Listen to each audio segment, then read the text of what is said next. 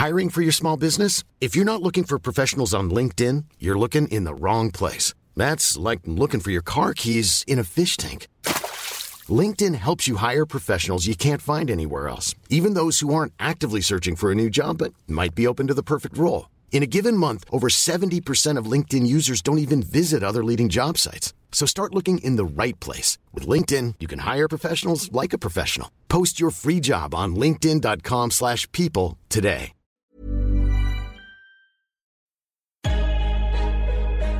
Lock in defensively. And we get a stop going in the half. One, two, three. Attack, attack, attack.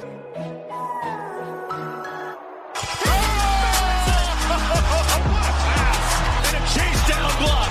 He erased it.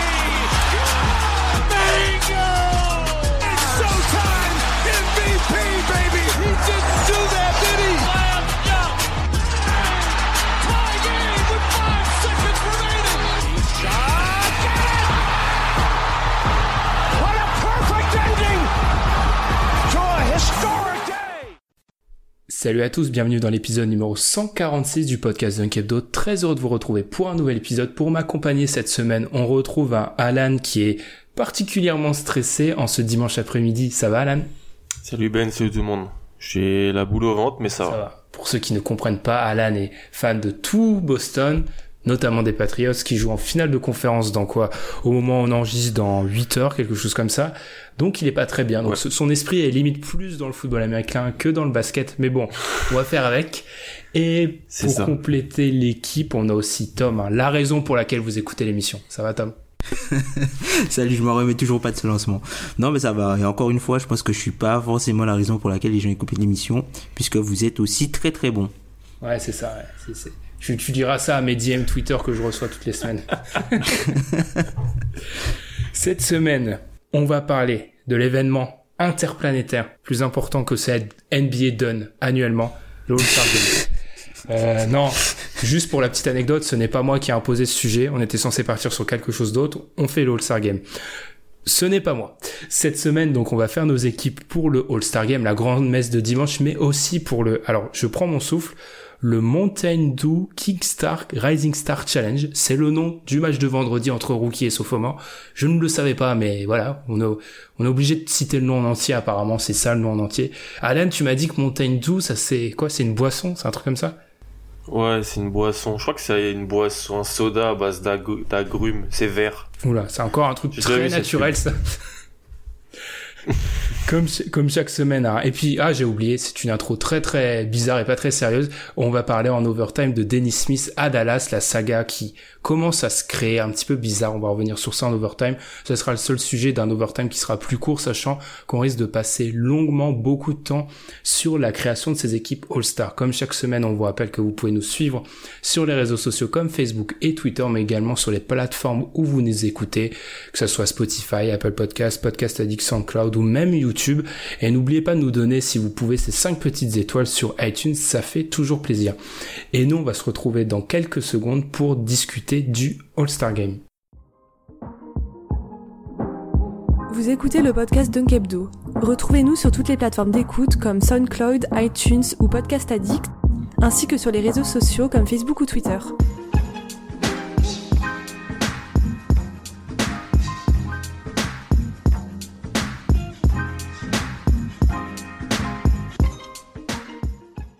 Le All-Star Game, il aura lieu cette année à Charlotte pour la première fois depuis 91 et la première fois à l'intérieur de cette salle du Spectrum Center. Dans cette partie, on va sélectionner nos 12 joueurs pour le All-Star Game. De chaque conférence, bien sûr. Précision importante, on va parler des joueurs qui, selon nous, méritent d'être All-Star. On ne prédit pas ce qui va sortir dans quelques jours. C'est juste selon nous. Euh, pour rappel, juste, ce qui c'est important vu qu'on va beaucoup parler de ces équipes All-Star. Un roster All-Star se compose donc du 5 de départ qui a trois joueurs du front court, deux du bas court, et pour ce qui est du banc, il y a deux joueurs du bas court, trois du front court et deux wildcards qui peuvent être donc du front court ou soit du bas court. On va pas procéder non plus à la draft qui aura lieu le 7 février, hein, qui sera télévisé. Ce sera un, un événement intéressant à suivre, je pense. Alan, Tom, on va commencer par le plus intéressant, je pense, et le plus compact aussi, l'Ouest. D'abord, on va d'abord donner nos 5 de départ, relayer ceux des auditeurs qui nous ont aussi transmis leurs 5 de départ, puis on va discuter, parce que je pense qu'on sera peut-être pas d'accord. Surtout, Alan, je te laisse commencer.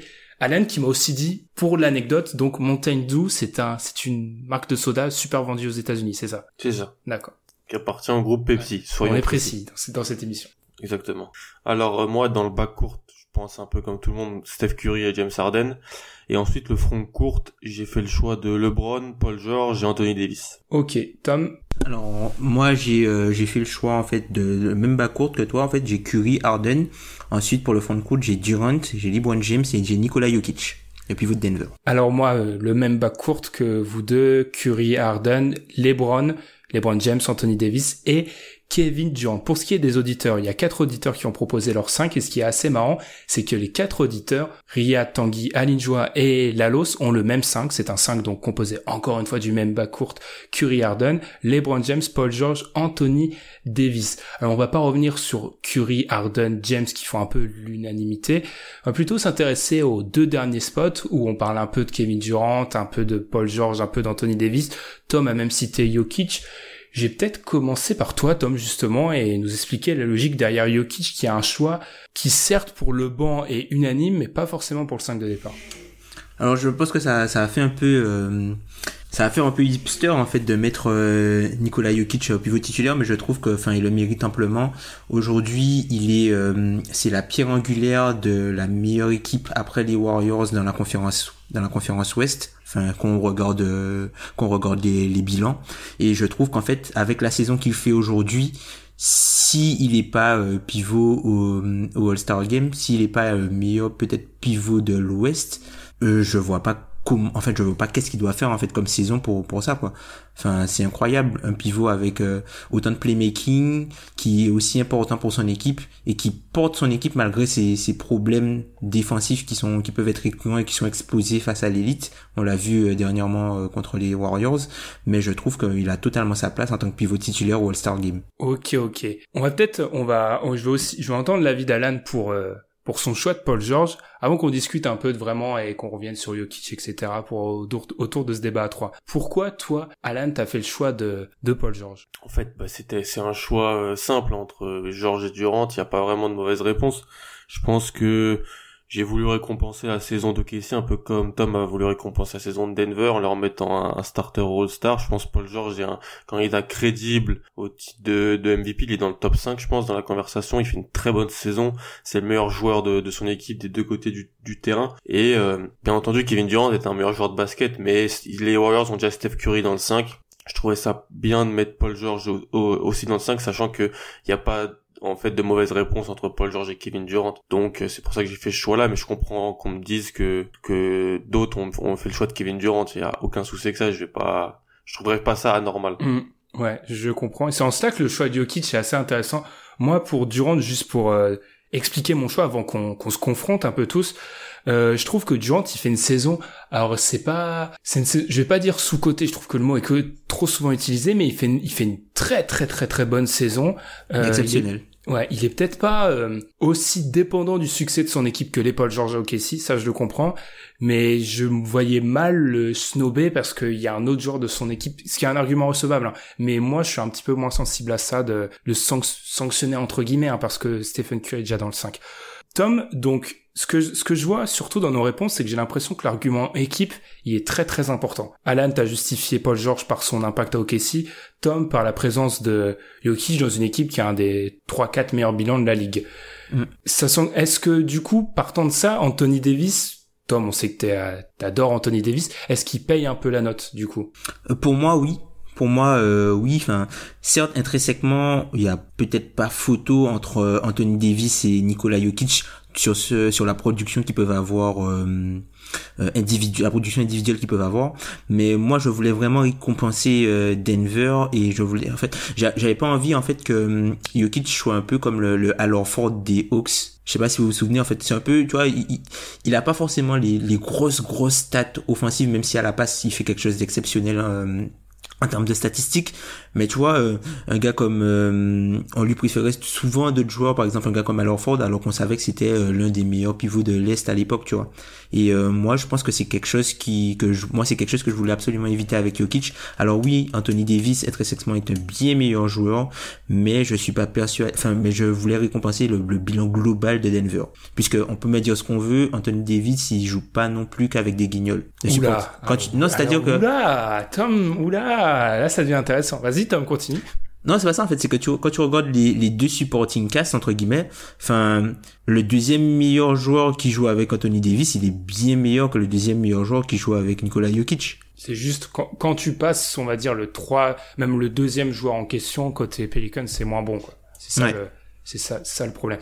Mais juste avant de revenir sur Allen, pour toi Tom, c'était pas suffisant de le récompenser avec une sélection star, fallait en plus l'inclure dans le 5. Oui, puisque c'est puisque c'est euh, c'est le meilleur joueur du troisième bilan de la ligue. Ok, ok. Alan, ton, ton point de vue sur Jokic, que je sais que moi et Tom, on a un petit peu nos bisbilles sur euh, Jokic. Qu'est-ce que t'en penses de l'inclure dans le 5 Ce qui est un petit peu... C'est pas quelque chose qu'on voit partout, quoi. Ouais, je suis... J'ai un peu de mal avec l'inclure dans le 5 parce que pour moi, le Star Game, c'est vraiment mettre les meilleurs joueurs. Alors, ça va, ça va à l'inverse de ce que j'ai dit peut-être sur Paul George et Kevin Durant, mais pour moi, en fait, la différence entre Anthony Davis et Nikola Jokic, elle est plus importante qu'entre Kevin Durant et Paul George sur la saison. Aujourd'hui, ce que fait Anthony Davis, tu connais des Pélicans. D'accord, il a un supporting cast qui est, qui est pas exceptionnel, même si bon, ok, Jrue Holiday est un, est un bon joueur et je pense que s'il était dans la conférence S, ce serait un joueur qui serait All-Star, mais après ça, c'est plutôt compliqué. Il y a des pas mal de joueurs qui ont été blessés. Il n'y a pas vraiment de continuité dans cet effectif. Et lui, ce qu'il arrive à faire chaque nuit, oui, il est incroyable, dans une conférence, dans une conférence où tous les matchs sont compliqués sauf jouer Phoenix, c'est quand même super fort. Je pense que si Anthony Davis serait, si tu mettais les Pélicans à, l'est, il serait en playoff facile. Et donc là, on se poserait pas la question de voir savoir si c'est un starter ou si c'est c'est un joueur qui est simplement remplaçant au All-Star Game. Mm-hmm. Je pense que c'est le meilleur poste 5 actuellement. Mm-hmm il y a peut-être débat avec Embiid, mais donc euh, pour moi il doit être starter All-Star Game. Je veux voir les meilleurs joueurs sur le terrain. Ce que, ce que j'ai l'impression, c'est que de ton côté, Alan, l'équipe c'est un tiebreaker quand ça devient vraiment serré, et de ton côté, Tom, c'est pour moi c'est important. Premier, le premier paramètre à prendre en compte presque. Pour moi c'est pour moi c'est c'est très important puisque enfin on va dire que Jokic et Anthony Davis ont deux deux euh, de skill set entre guillemets différents. Là où Anthony Davis est plus le entre guillemets le finisseur ou c'est pas quelqu'un qui va forcément bonifier son supporting cast mis à part peut-être les meneurs de jeu parce qu'il leur, il offre des, propositions de passe qui qui pourraient pas avoir avec d'autres joueurs. Là où, où Nikola Jokic est vraiment la plaque tournante en fait de l'équipe et c'est le, le, vrai dépositaire du jeu en fait. Moi je suis pas persuadé que si par exemple tu mets euh, après c'est encore du basket fiction, hein. mais en fait je pense que Denver et Denver aujourd'hui parce qu'ils ont Nikola Jokic en fait. Et mm. c'est pour ça que c'est pour ça que moi je, je, je, tiens à lui donner cette petite distinction. Après de mon point de vue, c'est juste mon avis mais autant l'argument équipe pour le être dans les 12, il est très important, autant je suis d'accord avec Alan quand on arrive aux questions du 5 de départ, euh, là, on veut voir les meilleurs des meilleurs. Je pense que c'est beaucoup moins entre un joueur qui est pas dans le 5 de départ et un joueur qui est dans le 5 de départ. L'argument équipe, il est beaucoup moins important que l'argument niveau. Là mm. où entre le niveau de, de Davis qui est pratiquement à 33 et euh, ouais ça c'est incroyable c'est incroyable en fait de pas le mettre. alors c'est pas bien sûr tout ne se joue pas dans les points et rebonds on est d'accord vous nous connaissez, mais il y a quand même, c'est quand même symbolique. Et un Jokic, j'ai un peu de mal à voilà à lui donner ça. Mais après, c'est sûr que moi, j'avoue que ça m'a pas traversé l'esprit de mettre Jokic dans le 5 parce que je trouve que si l'argument équipe est important, il a pas, il a pas le meilleur bilan de la ligue d'abord, et il a pas non plus une équipe exceptionnelle, genre historique, pour me dire bon bah ok, il faut absolument qu'il y ait un mec de Denver dans le 5 parce que je veux que les gens se souviennent dans 5 ans que Denver était une plaque importante et que Jokic euh, était euh, le joueur majeur. Mais ça, c'est plus une réflexion à l'NBA, non? Euh, Je me suis posé la question et j'ai l'impression que est-ce qu'on regarde pas autant les les cinq euh, titulaires All-Star, les sélections All-Star que les les All-NBA pour moi, le All-NBA, c'est plus important. Enfin, pour moi, le All-NBA, ce sont, ce sont les 15 meilleurs joueurs euh, de la saison. Après, le, le All-Star Game, c'est plus la récompense d'équipe. On l'a vu même l'an dernier avec euh, ce qui s'est passé pour Goran Dragic. Hmm, ouais, qui avait, qui avait été. Je sais pas parce que j'ai l'impression, oui, ça peut être pensé comme ça, mais euh, quand on pense à ce qu'on regarde après vraiment, euh, quand on te présente un joueur qui est en retraite depuis 5 ans, on te, on te présente plus les sélections All-Star que les sélections dans la troisième All NBA, ouais, ouais. ouais, je comprends, ouais, effectivement. On va peut-être enchaîner parce qu'on va pas passer 25 ans sur le 5 de départ, même s'il y a un débat, on n'a pas trop non plus parlé. Est-ce que pour vous, les Browns, c'est un... Parce que moi, je me suis posé la question 10 secondes. Est-ce que les Browns, c'est vraiment euh, assuré total? Il y a aucun débat par rapport aux trois autres Ben, moi, en fait, LeBron, j'ai, enfin, franchement, LeBron, j'ai failli le mettre sur le banc par rapport à, à Anthony Davis ou à Paul George, simplement par rapport au, au match, au nombre de matchs manqués, en fait. C'était juste ça, mais quand LeBron était là, euh, certes défensivement, il c'est plus le LeBron qu'il était, mais euh, voilà, on voit toutes les difficultés, euh, on voit toutes les difficultés des Lakers sans lui. Et je me dis que si je mets Curry qui a manqué autant de matchs, pourquoi ne pas mettre LeBron James en fait, puisque quand ils sont présents, ils sont exceptionnels. Mmh. Et c'est et c'est triste pour Paul George. Pareil, ouais. C'est pareil, c'est pour ça que j'avais LeBron haut dans mon classement d'MVP là la semaine, il y a deux semaines, je crois, c'est parce que on voit les Lakers avec LeBron et sans LeBron et ça, ça, ça révèle l'influence et l'aura de ce joueur, tout simplement. Ok, on va enchaîner par le, le banc, là où ça, vient, ça devient peut-être plus intéressant. Alan, je vais encore te laisser commencer par euh, tes sept joueurs de banc. Alors, bah, les deux du bas court du banc, j'ai Damon Lillard et Russell Westbrook. Sur le, les, les trois forwards, j'ai Kevin Durant, j'ai Lamarcus Aldridge et Nikola Jokic. Et les deux wildcards, j'ai Clay Thompson et Carl Anthony Towns. Tom? Alors moi j'ai euh, Damien Lillard et Russell Westbrook. Ensuite j'ai Anthony Davis, j'ai Carl Anthony Towns et Paul George.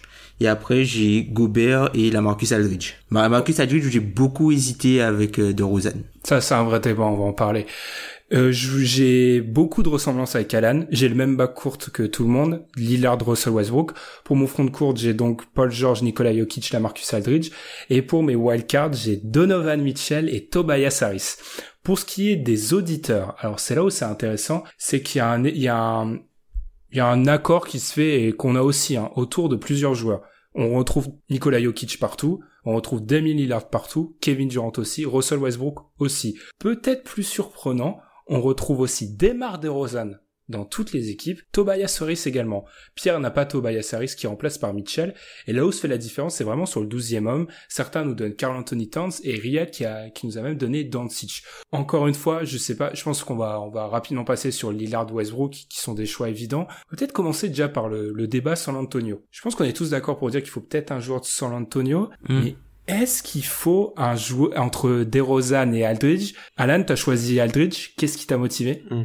On a fait l'épisode sur les Spurs euh, il y a y a deux semaines. On a vu l'importance. Les deux sont très extrêmement importants entre le playmaking de DeRozan, euh, mais aussi le le jeu offensif de de la Marcus Aldridge. Je pense que le jeu offensif de la Marcus Aldridge est extrêmement important pour le 5 de départ des Spurs, qui est qui, qui est une, une attaque plutôt à l'ancienne, mais lui il arrive à faire de, de, très belles choses et puis il a quand même une, une ligne de stats plutôt de qualité, des bons pourcentages. Je trouve qu'il fait une, il fait une belle saison, alors que j'avais douté de lui euh, à la fin de l'an passé. Je pensais qu'il serait plus All-Star. Là, il, les Spurs font un, ont fait un super mois de décembre, il continue bien en janvier. Il faut un joueur des Spurs et j'ai préféré euh, mettre la Marcus Aldridge plutôt que de Rosanne parce que pas qu'il soit plus important, je trouve qu'il fait une meilleure saison que de Rosanne le fait. Ah, D'accord, c'est plutôt c'est pas l'argument influence sur l'équipe des Spurs, c'est l'argument euh, prestation individuelle. Ouais, c'est ça. D'accord. Tom? Moi aussi, j'ai beaucoup hésité euh, entre les deux.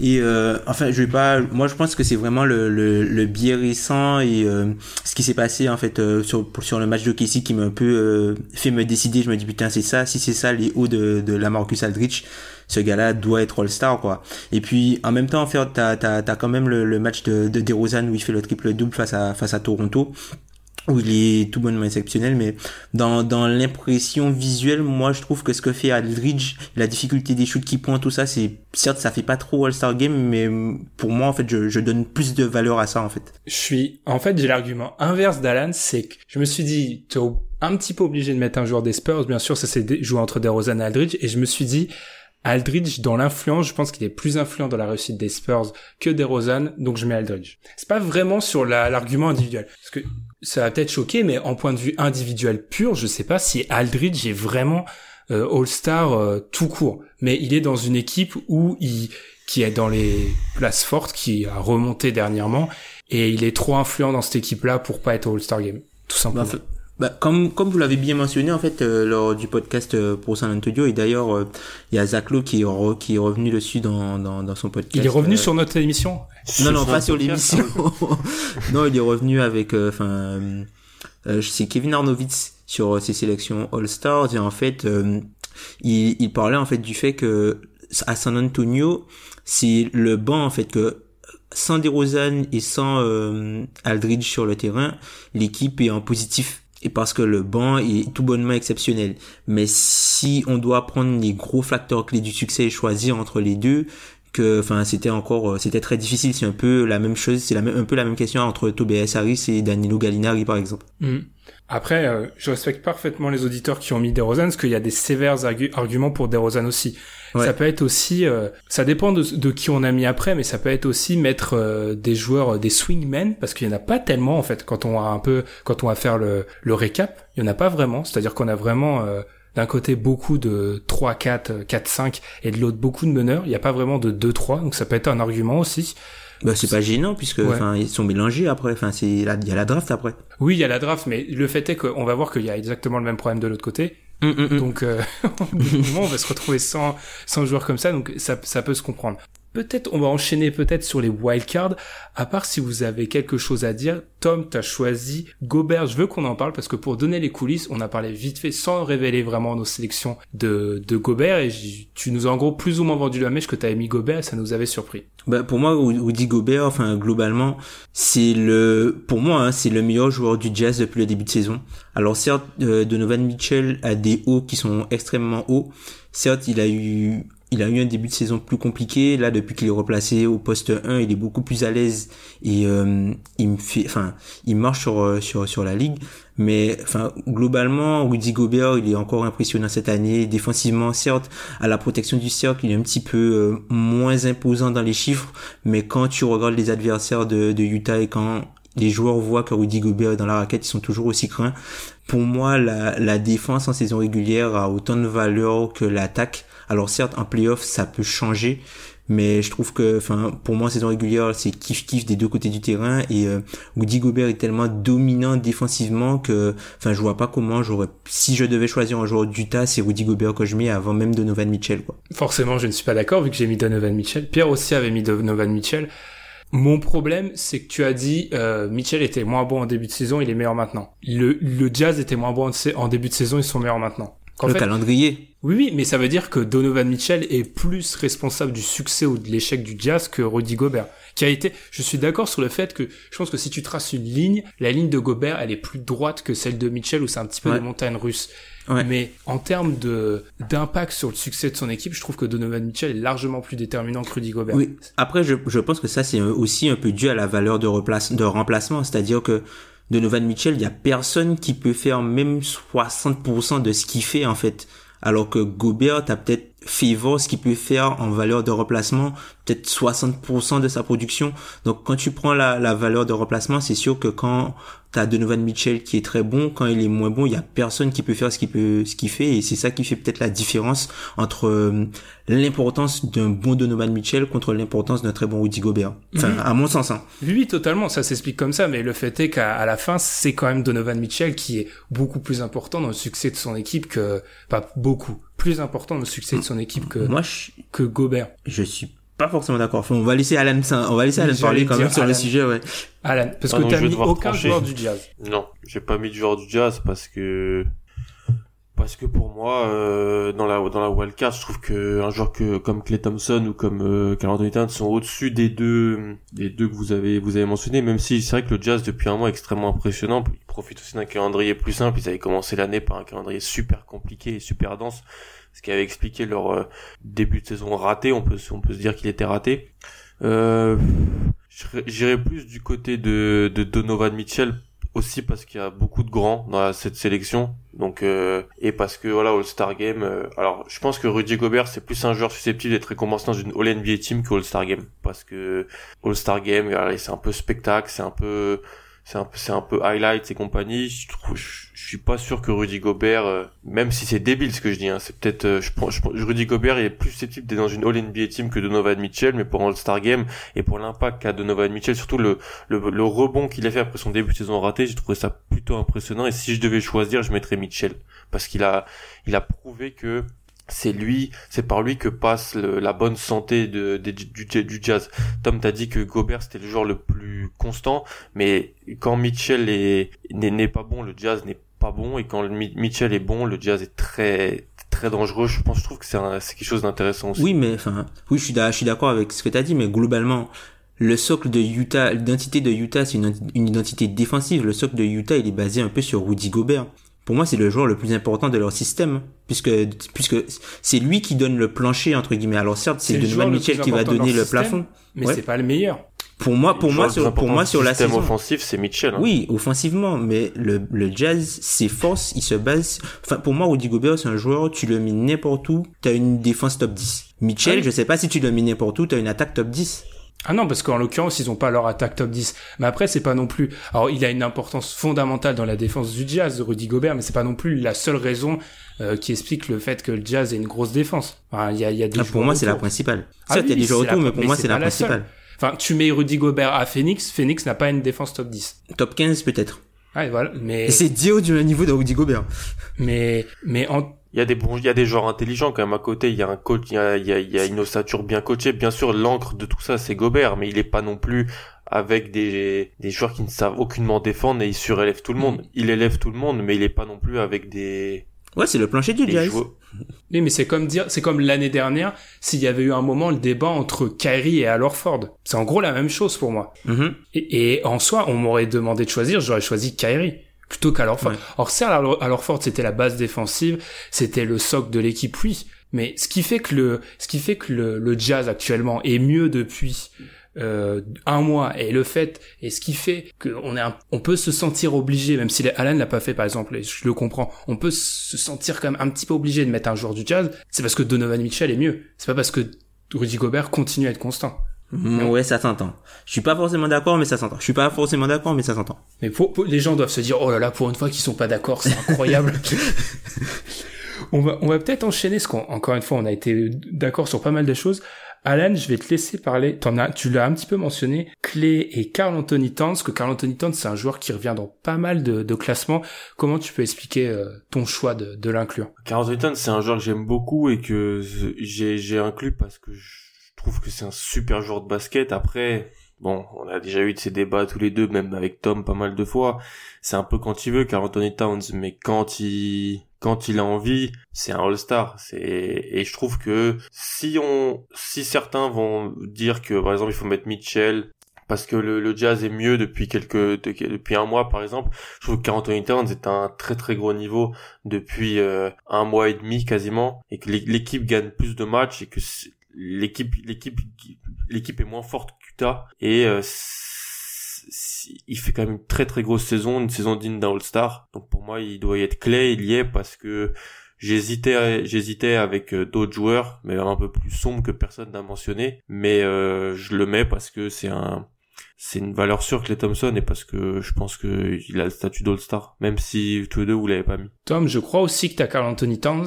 Ouais, j'ai Carl Anthony Towns. Enfin, moi, je trouve que, encore une fois, là, si, je sais que Ben, on a, on a ce souci-là, mais Enfin, il est, il est depuis le départ de Jimmy Butler, il est tout bonnement exceptionnel. Tu le sens libéré d'un poids. Alors oui, les, les Wolves ne sont pas devenus une machine à gagner, mais euh, en fait, ce qu'il apporte euh, constamment chaque nuit, il est incroyable en fait ce joueur-là. Offensivement, c'est, enfin, c'est incroyable ce qu'il fait offensivement. Et moi, je, ça, ça, ça m'a vraiment bluffé. Et si euh, quand tu regardes, quand tu fais la liste des joueurs qui restaient, pour moi, tu vois, c'est un gars qui fait une saison qui est euh, bien meilleure que la Marcus Aldridge, par exemple. Donc, il euh, n'y avait pas, il y avait pas photo pour moi qui soit dedans. Là où je comprends, c'est pour ça, vous connaissez ma, ma perfidie légendaire. C'est pour ça que je vous ai amené il y a cinq minutes sur me dire l'argument équipe. Carl Anthony Towns est dans une équipe qui est onzième à l'est, à l'ouest, pardon. Dans votre argument, l'équipe joue beaucoup, ça vous gêne. Je sais pas une attaque, mais ça vous gêne pas de le mettre lui. Vous considérez qu'il fait une saison individuelle beaucoup trop importante pour être snobé, c'est ça? C'est ça. C'est un peu, bah, c'est un peu le cas Anthony Davis. Puis c'est ouais, puis c'est qui me mettre devant surtout. Genre, qui a qui gagne plus de matchs et fait une saison quasi similaire que Carl Anthony Towns, pas beaucoup de monde. Hein. Je sais pas. Moi, j'avoue que Tom l'a un peu mentionné. On a une, un, un, schisme sur ce débat-là. Euh, moi, j'ai du mal à mettre Carl Anthony Towns parce qu'on parle de son dernier mois, mais bizarrement, il y avait aucun rien d'écrit sur les moments où il était plus en difficulté. Alors, je sais, il y avait Jimmy Butler, c'était compliqué. Je sais, je sais, mais ça en train, il est en train d'avoir le syndrome D'Angelo Russell, Carl Anthony Towns, c'est-à-dire dès que ça ne va pas, c'est la faute des autres, c'est l'environnement. Dès que ça va mieux, c'est un joueur exceptionnel, sans mentionner que l'environnement s'est aussi lui amélioré. Euh, à Minnesota, le, bon, le nouveau coach fait des choses. Euh, bon, alors, certes, Andrew Wiggins continue d'être euh, un objet volant non identifié, mais il fait des choses aussi. Il y a, une, il y a, il y a un mouvement qui se crée, mais ça, bien sûr, quand Carl Anthony Towns joue bien, tout s'évapore et c'est que grâce à lui, forcément, comme d'habitude. non, mais j'exagère, bien sûr, je grossis le trait, mais j'avoue que j'ai longuement aussi hésité avec Towns. J'avoue, hein, pas, je suis pas haters Anthony Towns, j'ai longuement hésité, mais je me suis dit au bout d'un moment, vous, Tom parlait de d'offrir à Denver ce strimpontin et un joueur dans le 5 de départ. Bah moi je me dis que vu la saison des Clippers qui sont un petit peu la belle histoire, alors Tobias oui, c'est pas une saison exceptionnelle comme le peuvent le faire d'autres joueurs présents dans cette équipe All-Star. Il y a, c'est même, il y a peut-être un débat sur son importance en tant que le joueur des Clippers, mais je me voyais mal mettre aucun joueur des Clippers, quoi. Le, truc, c'est que les Clippers, leur force, c'est aussi le nombre, en fait. C'est une équipe qui est super profonde, et globalement, quand tu regardes les saisons, enfin, il n'y a pas vraiment de grosses différences, par exemple, entre Tobias Harris, Gallinari, Montrezarel et, euh, euh, Lou Williams, en fait, dans ce qu'ils apportent. C'est plus, c'est plus l'équipe et le fait que ils ont tellement ils ont pas ils ont pas énormément de mauvais joueurs. Enfin c'est même pas énormément ils ont pas beaucoup de mauvais joueurs qui jouent. Donc du coup ils sont ils sont très très forts sur des postes sur lesquels euh, les équipes ont énormément de mal notamment sur le, le, poste de backup pivot et le poste de backup créateur extérieur mais je suis pas persuadé en fait que ce soit Tobias Harris qui fait que l'équipe des Clippers soit euh, au niveau où elle est aujourd'hui ah non non totalement mais là c'est vraiment le choix euh, le joueur il j'ai du mal à mettre un représentant des Timberwolves parce qu'on parlait de l'argument équipe. Quand sur le maillot, ils ont gagné que trois matchs de plus, hein. Oui, c'est pas énorme. Oui, mais sur l'intégralité de la saison, c'est quand même deux équipes qui ont pas joué sur le même euh, le même niveau. Oui. Enfin, si vous voyez ce que je veux dire. Je sais pas si oui. c'est très clair ce que je veux dire, mais si, si, si, le maillot All-Star, c'est quand même certes t'as le nom du joueur derrière, mais t'as quand même le logo de l'équipe. J'ai pas envie de voir le logo de Minnesota après tout ce qu'ils nous ont fait en début de saison All-Star Game. Ça peut paraître l'argument le plus Zidio qui a été donné dans ces 20 minutes de débat, mais je trouve pas que Towns, Towns fait une très grande saison et sur ce dernier mois, il est vraiment, il, comme l'a dit Tom, oui, je suis d'accord avec ça. Mais sur l'intégralité de la saison, en prenant en compte le facteur équipe, ça s'est joué à rien, j'avoue, mais j'ai préféré donner l'avantage à Tobias Harris. Je sais que c'est pas, je sais que si euh, on laisse peut-être encore une semaine et que Towns continue sur cette semaine-là et que les Clippers perdent un ou deux matchs, je vais peut-être changer d'avis, mais Puisqu'ils sont, ils sont sur 5 de suite, en plus, les Clippers, hein. C'est ça. Sur 5 défaites de suite, en plus. Ça, ça à, à, glisser légèrement et Gallinari s'est blessé. Donc, euh, c'est sûr que ils peuvent, ils en enchaînent encore 2-3, bah, oui, je vais peut-être changer d'avis, mais j'ai trop de mal à, on en parlera mmh. après quand on fera nos sections pour l'Est. Moi, j'ai remarqué qu'en gros, j'ai les 14-15 meilleures équipes de la ligue qui ont un représentant. J'aurais du mal à me dire, bon, bah, les Clippers, c'est les seuls qui en auront pas. Mmh. Parce que, après, pour, pour toi, euh, le, le fait que les, les Clippers en fait font une enfin soient un peu la belle histoire et font une meilleure saison globalement que les Timberwolves puisque les Timberwolves on en a plus entendu parler on le disait dans le dernier podcast hors terrain que sur le terrain. Est-ce que pour toi ça légitime en fait la différence enfin ça ça ça enfin, ça te permet d'accepter plus facilement la différence statistique et d'impact et de niveau entre Tobias Harris et Carl Anthony Towns en gros? Totalement. C'est ça en okay. fait. C'est, c'est totalement. Après, je comprends que on peut avoir d'autres sensibilités et je, je, encore une fois, on me demande de refaire ma sélection dans une semaine, je change peut-être d'avis. Mais mm. c'est sur l'intégralité du début de saison, ça serait, je vois pas comment, je me vois pas snobber les Clippers. Enfin, tout simplement, je, je vois pas pas mettre pas mettre les Clippers. Juste un dernier petit point avant qu'on enchaîne quand même parce que le, le chrono est pas infini. Euh, sur Doncic, Riyad a mis Doncic, on sait que Doncic pourrait être vraiment y aller euh, grâce au vote. En quelques mots, on est d'accord pour dire que c'est encore trop tôt. Il, il pourrait, hein, franchement, je pense qu'il pourrait. Hein. Je pense qu'il pourrait vraiment y aller, hein, vu, vu ce qu'il fait. Après, euh, il, je pense qu'il a, moi je trouve qu'il a quand même le, euh, il a quand même le niveau All-Star. À, à l'Est, il serait All-Star, hein, Doncic, hein, je suis désolé. Hein. Ah oui, oui, il sera à l'Est, mais. À l'Est, il serait All-Star. c'est ça, mais c'est ça le truc, ah c'est ça, c'est, c'est encore le, le, entre guillemets, le cut, tu vois. L'Est, il serait All-Star, hein, puisque après Doncic, moi honnêtement, je préfère la saison que fait Jrou l'idée que celle que fait euh, Luka Doncic. Mais euh, franchement, euh, l'Est, pour moi, il est, il est All-Star. C'est juste qu'il y, a, il y avait il y avait deux joueurs meilleurs pour moi. Et, puis euh, il y a à la fois le problème du bilan, comme on l'a dit, et il n'a mm. pas non plus le niveau d'un Davis ou d'un Towns pour justifier que tu le prennes alors qu'il n'a pas un bon bilan pour lui. Mm, mm. On va enchaîner avec la conférence Est. Encore une fois, même chose, je vous propose de donner votre 5 et ensuite on va discuter légèrement là-dessus. Alan euh, J'ai Kyrie Irving et Ben Simmons dans le bas court et après le, front court qui fait peur Kawhi Janis en ah Moi j'ai j'ai exactement la même équipe. OK. Moi j'ai Kyrie, Kemba Walker et le même front court de la mort. Pour ce qui est de nos auditeurs, alors on a toujours cette même euh, ce même quatuor Embiid, Leonard, Janis, Irving, mais le nom diffère sur le dernier joueur. On a eu du Bill pour Riyad et Alinjoa. On a eu du Lori pour Tanguy et on a eu du Kemba pour Lalos. Pierre a aussi Kemba. Ce qui est dingue, c'est que comme quoi on ne se connaît pas parfaitement parce que une de mes questions, c'était en dessous de mon 5, c'était écrit j'ai hésité entre Kemba Walker et Ben Simon, suis-je fou? Au vu de vos équipes, je pense pas. Alan, pourquoi J'avoue que bah, j'ai hésité. Bah Alan, pourquoi toi tu t'es décidé pour mettre Ben Simmons? Alors peut-être que c'est parce que Kemba Walker est, est, plus en difficulté depuis un mois, un mois à peu près. Je pense que c'est peut-être vis-à-vis de ça, mais parce que voilà Ben Simmons c'est le deuxième meilleur joueur de, de, de Philadelphie et je trouve qu'il fait une, il fait une, une saison remarquable. Je trouve qu'il est, alors tout le monde pointe du doigt qu'il a, il a pas amélioré ce qu'il devait améliorer et compagnie, qu'il est peut-être un peu stagnant, mais c'est parce que l'année dernière il était déjà très très fort. Je pense, il est encore plus fort que l'an passé.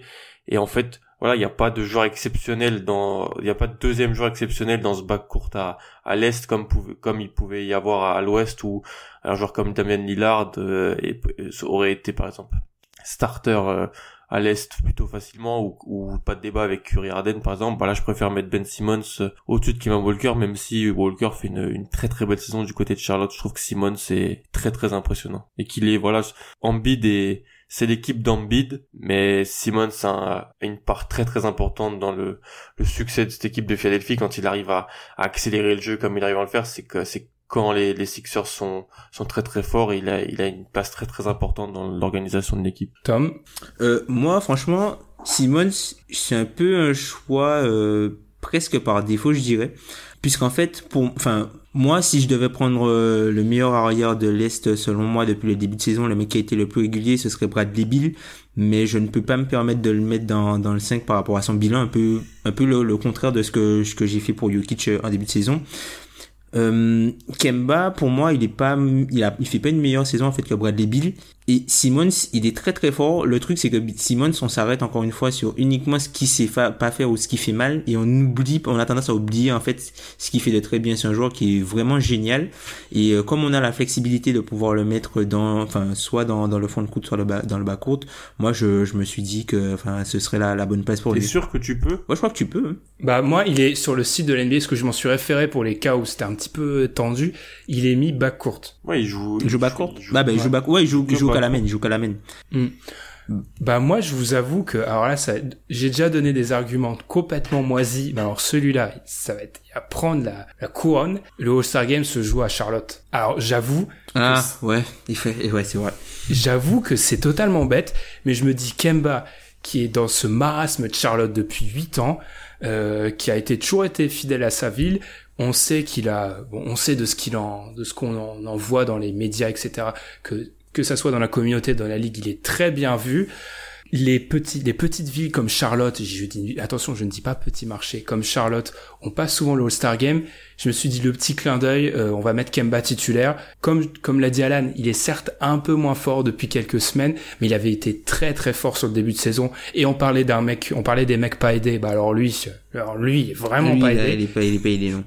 Donc je me suis dit, mais le Ben Simmons aurait, enfin le All-Star Game se serait joué à Atlanta. Je pense que j'aurais mis Ben Simmons. Mais il y a eu ce petit supplément d'âme où je me suis dit, mais Kemba titulaire parce qu'il y a aussi cette dimension, ça se joue à Charlotte c'est sa dernière année de contrat, euh, allez, qu'il fasse 45 points, qu'il soit MVP du, du All-Star Game chez lui, ça pourrait être la belle histoire. Ouais, j'y avais pas pensé à, j'y avais pas pensé à ça.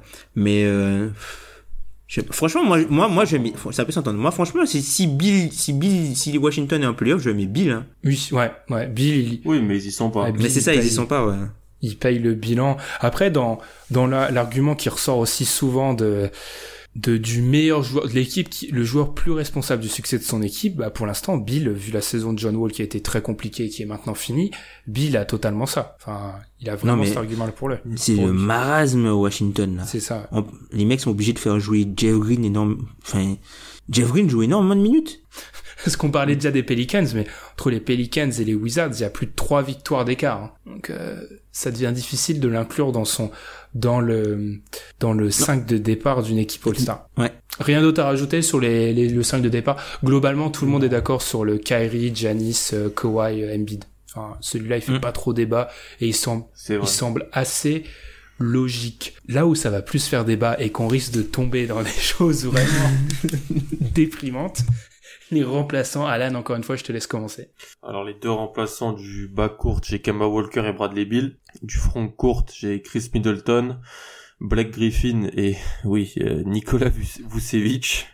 Et euh, les deux wildcards, Kyle Lowry, Victor Oladipo. Tom, Alors moi j'ai euh, Kemba Oladipo pour euh, le- les remplaçants du backcourt. Le front court j'ai Griffin, Middleton et euh, Nikola Vucevic. Et euh, pff, les deux wild, et la wildcard, mon dieu. les deux wildcards, mon dieu. Alors, Allez Tom, il faut y aller. alors franchement, j'ai, euh, je sais, enfin franchement je sais même pas qui choisir. J'ai Josh Richardson, Oh, purée. j'ai Josh Richardson et euh, par défaut, vraiment par défaut, André Drummond. Alors, j'ai en gros, euh, encore une fois, une équipe très semblable à celle d'Alan. Simmons, Bill sur le bas court. En fait, on inverse juste. J'ai le même, on a tous les trois le même front de courte. Middleton, Griffin, Vucevic. J'ai Oladipo en wildcard. Et, et mon dernier spot de wildcard. J'ai honte de moi. Et je vais juste dire quatre lettres. G-A-N-G. Gang. Pascal Siakam. Oh, Ah, Pascalou. Le Pascalou gang. Pascal, en vrai, il fallait un deuxième Raptor. J'ai hésité et Mm. mettre Kyle Lowry, c'était très difficile, mais bon. Alors, qu'est-ce C'est qu'on... dur de mettre Laurie, s'entendre. alors que, enfin, au niveau des statistiques, au niveau des statistiques avancées, tu vois, c'est toujours la, la même chose, Laurie. Hein. Comme d'hab, euh, au niveau des statistiques avancées, depuis 5 ans, c'est un, un top 10 NBA, quoi. Mais pff, cette saison, moi, j'ai un petit peu de mal avec Kyle Lowry. Alors, il est très très fort, mais je- pour moi, il n'est pas vraiment niveau All-Star. Je pense que là, on a atteint le, le niveau aussi où, enfin, moi, j'ai l'impression que là, aujourd'hui, Lowry, c'est plus un joueur dans la configuration actuelle qui est plus intéressant dans une configuration playoff que dans une, euh, dans une configuration de saison régulière. Kyle Lowry, Ouais. playoff? Ouais, ouais, enfin, aujourd'hui, aujourd'hui, par, par rapport au fait qu'il est, maintenant qu'il est Kawhi, ce qu'il fait. à côté, en fait, je pense que c'est plus intéressant dans une configuration playoff que ce qu'il va faire en saison régulière. Ça, on verra en playoff, mais je trouve qu'il, c'est peut-être terrible ce que je vais dire, mais quand Kawhi est pas là, ça se voit Ouais, moins ouais, que quand Kyle Lowry est pas là, pour, du côté des Raptors. aussi. Alors oui, il, il a pas des statistiques dignes d'un All-Star, même s'il fait beaucoup plus de passes, dans la création, il est, il est très important. Ouais. C'est par défaut que je l'ai mis. Il fallait, comme je l'ai dit, hein, peut-être j'ai mis deux joueurs des, des Sixers, deux joueurs des, des Bucks. Je, pouvais, je pouvais pas aller sur des sur des sur des Josh Richardson ou André Drummond, ça, me- ou des d'autres d'autres joueurs de, de cet acabit là, ça me faisait trop mal. Donc j'hésitais entre Ibaka, euh, Laurie, même peut-être Siakam. Hein, et je me suis dit que le deuxième meilleur joueur des Raptors c'était c'était Kyle Laurie et que- et qu'il le méritait. Mais c'est sûr que c'est pas c'est pas avec un entrain maximal. Drummond, ça fait mal, les gars. Ça me fait mal de mettre Drummond, hein, franchement. Par rapport à ça, Alan, tu as dit, ce que ça m'intéresse, moi, parce que j'ai aussi un peu hésité, Laurie, je l'ai éjecté au bout d'un moment. Tu as dit, une fois que, en gros, quand on enlève Kawhi, donc en fait, quand tu choisis un deuxième joueur de ton équipe, l'argument c'est, ok, quand j'enlève la superstar, quand j'enlève le Embiid, quand j'enlève le Leonard, qui est le meilleur joueur de l'équipe, c'est ça? Ça peut rentrer en compte, oui, parce que je trouve que c'est ça, ça, ça montre quand même l'impact et l'influence d'un, d'un joueur dans le collectif d'une équipe. Ah, je, je, je pense pas que Ah, c'est une bonne question. Euh, Merci. Il faut doser. ap- il faut, il faut, c'est, il faut doser après, mais c'est. Je pense que oui, euh, c'est quelque chose qui est vraiment qui est, qui est à prendre en compte. Et Kyle Lowry a une influence euh, bien plus intéressante euh, que les années précédentes, je trouve, dans le jeu collectif euh, des Raptors. Après, il a, il a moins de responsabilités, donc des stats, des stats brutes moins gonflées, même si, comme l'a dit Tom, en termes de statistiques avancées, il est toujours un, un très bon joueur NBA. Mais pour moi, il a pas le niveau d'All, il a, il fait pas une saison digne d'un All-Star. Juste, je le mets parce que Toronto a un très bon bilan, il fallait un deuxième joueur des Raptors et que la conférence Est est un marasme après les 10 joueurs, euh, les 9 10, jou- 10 joueurs qui, qui méritent d'être All-Star. Oui, c'est ça. Juste pour, avant de continuer la discussion, parce que j'ai pas encore eu le temps de dire ce qu'ont voté les auditeurs, c'est vrai qu'on voit que en dehors de 5, il y a aussi une, tout le monde est d'accord pour mettre Chris Middleton, tout le monde est d'accord pour mettre Ben Simmons, tout le monde est d'accord pour mettre Nikola Vucevic et tout le monde est d'accord pour mettre Blake Griffin. Tout le monde, c'est les auditeurs et aussi Pierre. Là où ça diffère, c'est après, il y a un peu de Bradley Bill. Bradley Bill n'est pas présent partout. Il y a un peu d'Oladipo. Il y a du Butler, Laurie, Drummond et Ibaka. Donc d'abord, on voit qu'il y a vraiment cette idée de mettre un deuxième Raptors, un Raptor, et ensuite on voit que tout le monde a du mal passer neuf, quoi. Gros, euh, Oladi- ouais, Oladipo, il pâtit du, nombre de matchs qu'il a manqué, je, pense, et que Indiana a pas non plus sombré sans lui. Je pense que ça doit jouer, même si c'est quelque chose d'un peu débile, je pense. Même c'est parce que ils avaient un calendrier plutôt favorable quand il était pas là, donc euh, c'est normal qu'ils aient pas non plus coulé. Mais euh, je pense que si Oladipo avait joué tous les matchs de la saison, il aurait été unanime dans les remplaçants. Et, même si même si je trouve qu'il a des des passages offensifs un peu délicats par, par moment. D'ailleurs, je me rends compte que je me suis trompé dans ma sélection puisque j'ai pas nommé Bill en fait dans mon dans Ouais, mon ouais. C'est ça parce que en fait dans ma tête euh, je l'avais euh, puisque Simone c'est Bill, j'ai interchangé vraiment à- peut-être à 5 minutes euh, avant le début du podcast et en fait euh, ouais, ce serait Bill du coup qui serait mon lock dans le backcourt aux côtés de, de Kemba et du coup Ladipo en wildcard et Josh Richardson, pas de Drummond. Ok. Bah, juste pour Je répondre me disais qu'on allait loin là avec Drummond et Richardson. par rapport à Indiana, moi aussi, pour euh, continuer ce que dit Alan, il y a aussi le fait que on parle d'une équipe qui a le cinquième bilan de la ligue. Enfin, t'es obligé de le remettre en All-Star. Et tu t'es obligé de mettre Pas Oladipo. Tyreek. Et tu peux pas mettre Tyreek tu vas mettre tu, tu, peux- tu peux pas mettre Tyreek, tu peux pas mettre non plus euh, tu peux pas mettre Miles Turner, Pas mettre Enfin, Sabonis. Sabonis c'est Sabonis non plus. Et même tu vois enfin après c'est une équipe qui elle aussi base en gros sa, sa réussite sur euh, sur la défense. Donc euh, le fait de d'avoir perdu euh, Oladipo contrairement à l'an dernier euh, ils ont pu compter sur un, un gros Tad ils ont pu porter, compter sur euh, une grosse base une base très solide défensivement pour s'en sortir.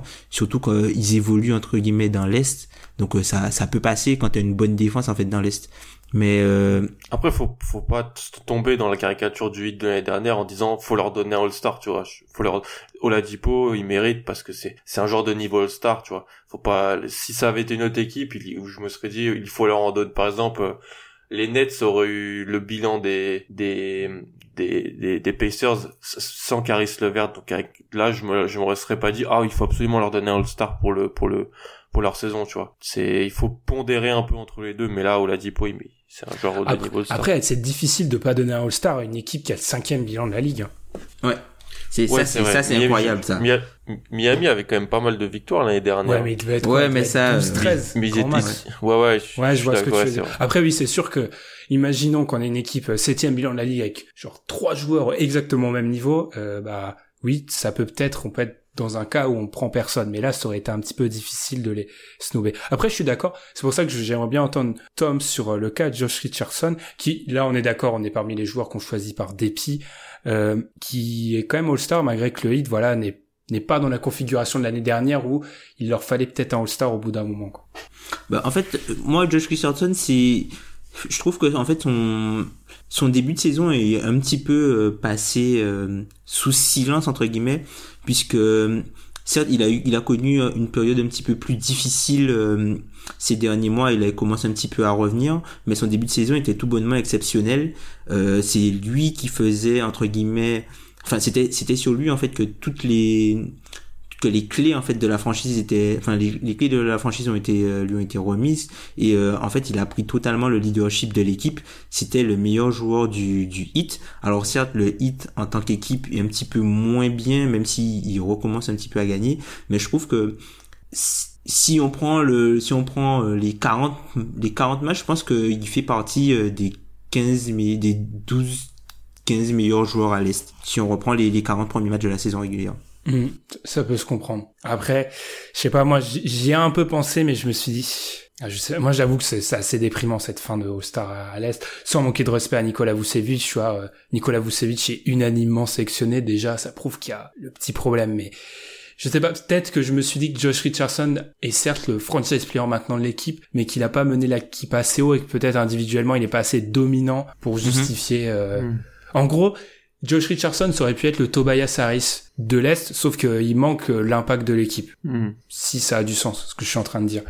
Quelque chose à rajouter sur cette, euh, sur cette fin de sélection à, à l'Est? Butler, par exemple, on, a, on en a pas parlé. Pas de Butler, ouais, c'est ça, pas de Butler. Butler, c'est l'absent, ouais. Il a joué 28 matchs avec Philly au moment où on enregistre. C'est ça, c'est ça l'argument. Il est pas il est, il est pas, il est pas énorme. Hein.